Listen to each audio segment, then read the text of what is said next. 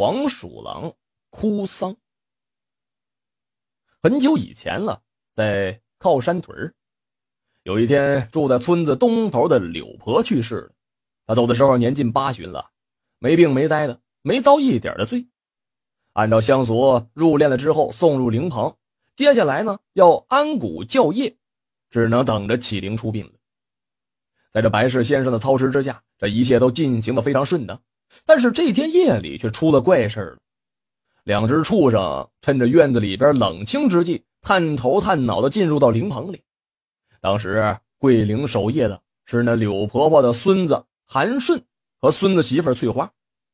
柳婆那儿子呢没得早，乃是病死的。那年韩顺还不到两周岁呢。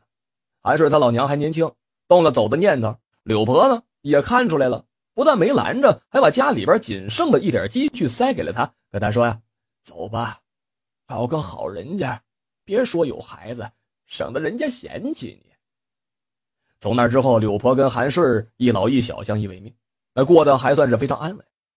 这恍惚的一眨眼韩顺长大了，小伙子心眼不赖，经人撮合把媳妇翠花娶进了家门。可是没过上两年呢，这翠花突然之间生了一场大病。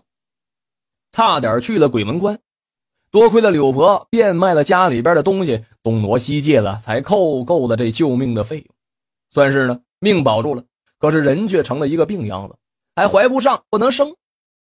就在柳婆感觉到大限将至的前一天，他把孙子韩顺叫到了床前。柳婆说：“跪下。”韩顺打小就孝顺听话，膝头一沉，跪了下去。奶奶有啥话你就说，我保证能做到。今后。不准你为难翠花，哪怕动她一手指头，冲她瞪眼儿，我都不饶你。你冲奶奶发誓！韩顺连连点头，郑重的发誓。守在旁边的翠花听完了之后，禁不住的是眼泪夺眶啊。所以这柳婆去世了，翠花哭晕过去两三回，还执意着呢，呃，要彻夜的守灵。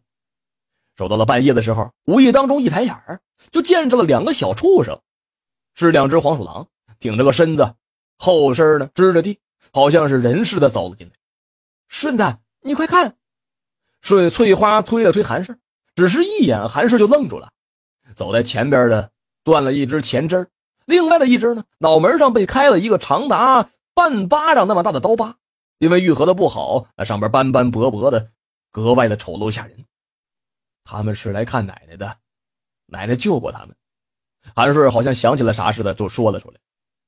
奶奶心善，从小就叮嘱了韩顺啊，别打燕子，打燕子会瞎眼；别冲蚂蚁尿窝呢撒尿，别杀蛇。总之，奶奶就是看不得杀生和祸害小动物。那只断腿的黄鼠狼是从村西头的刘屠夫手里边拦下来的，脑门上带疤的那只，则是多年以前从左邻居老宋头手里边借下来的。那天老宋头要剥了他的皮卖钱，这刀子刚落下的时候，柳婆婆正巧经过，见着那小畜生被吊在了那树上剥皮，吱哇乱叫唤呢，满眼的乞求着瞅着他，他这心里边一下就软下来了，一把抢了过来。他跟他说：“老宋，你儿媳妇生孩子还是我接生的呢，这小家伙你给我吧，下晚我给你打半斤酒。”后来在柳婆精心的照顾之下，那小畜生侥幸的活了下来，顶着个大疤子走了。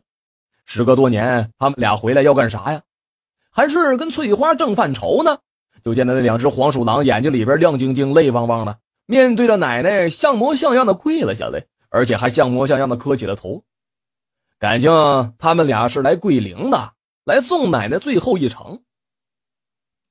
咚咚咚的磕了三个响头，他们转过了身子，定了定，瞅着韩顺，接着呢不紧不慢的走出了灵棚外。顺子。他们好像让你跟着去，韩顺稍一犹豫，起身跟上了他们。借着月光兜兜转转的穿过了一片树林，又翻过了一道岭，两只黄鼠狼就站住了，兜起了圈子来。这一圈、两圈、三圈的绕的韩顺好像是如梦惊醒一般，喊着：“你们是说让我把奶奶葬在这儿？”两只黄鼠狼不约而同的点了点头，消失在山野当中。后来韩顺呢，在黄鼠狼圈的那个地儿给奶奶造了墓。下葬起坟，没过多久，翠花的病竟然奇迹般的好了，而且是痊愈。转过年来还生了一对双，那是龙凤胎，儿女双全。然后韩家的好运还不止如此呢，两口子做事特别的顺当，可谓是心想事成吧。两个孩子也都是健健康康的，顺顺利利的考上了大学。再后来，听有一个阴阳先生说呀，柳婆安葬的那个地儿，那是方圆百里都难寻的望子孙兴家业的风水宝地。